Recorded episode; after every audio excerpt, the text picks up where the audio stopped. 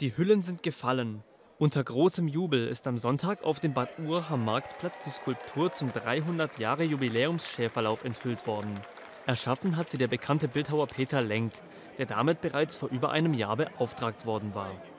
Wer genau hinschaut, erkennt Männer, die übereinander fallen oder sich in Siegerpose aufstellen. Zum Teil auch mit nackten Hintern. Das gehöre dazu, wie eine Tafel an der Statue erklärt.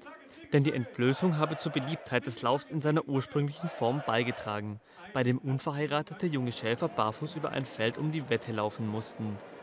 Manche Bewohner stören sich allerdings an der Nacktheit oder an den Fratzen der Figuren. Wen es stört, der solle eben wegschauen, sagte Bürgermeister Elmar Rebmann. Auch das neue Glockenspiel neben der Skulptur erklang bei der Enthüllung zum ersten Mal. Der Jubiläumslauf selbst startet am 23. Juli.